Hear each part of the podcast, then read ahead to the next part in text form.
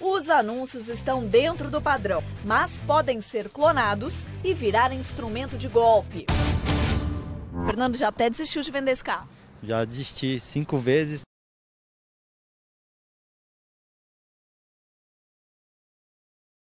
Ele rodou em sites na internet e com valores muito abaixo do anunciado originalmente.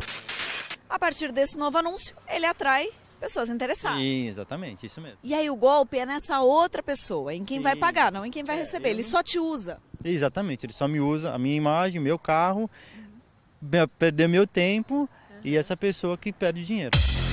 O golpista se apresenta como dono do carro para o interessado em comprar. Para o vendedor real, ele diz que vai mandar um amigo ou um parente para avaliar.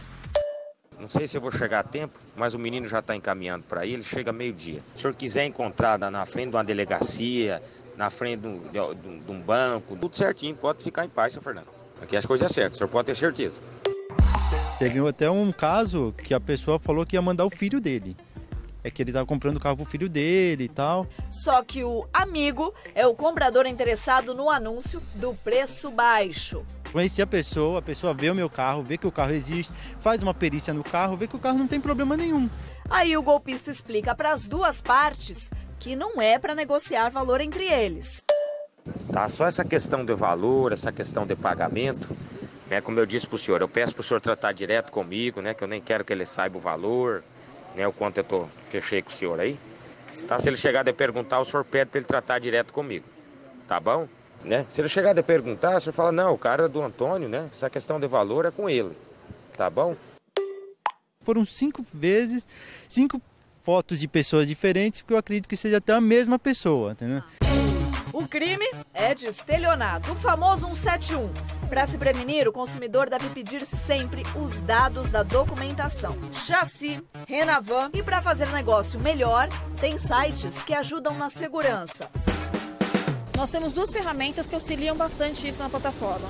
Um é o compra e venda protegida, que é um serviço que auxilia esse comprador a acompanhar a verificação da documentação e até o depósito do sinal do carro. Então ele é protegido tanto com relação à verificação do documento, para saber se aquele carro existe, se ele tem débitos eh, em cartórios, está em leilão, se a questão da documentação está em ordem.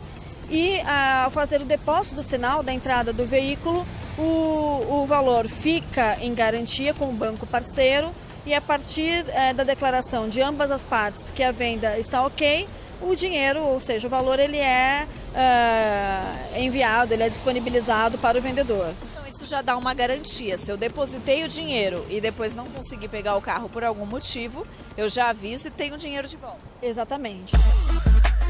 Para os sites de compra e venda, a segurança jurídica é essencial. Isso. Se você anunciou em um site que de qualquer forma você teve que pagar algo para esse site, é, ou uma taxa direta, ou é, ele recebe o valor da transação, retém esse valor por alguns dias e aí faz um repasse já descontando para você, então nesses casos esse site pode sim ter uma responsabilidade indireta nessa situação. Tá?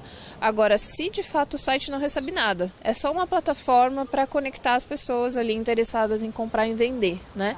Então aí já vai ficar muito mais difícil a responsabilização.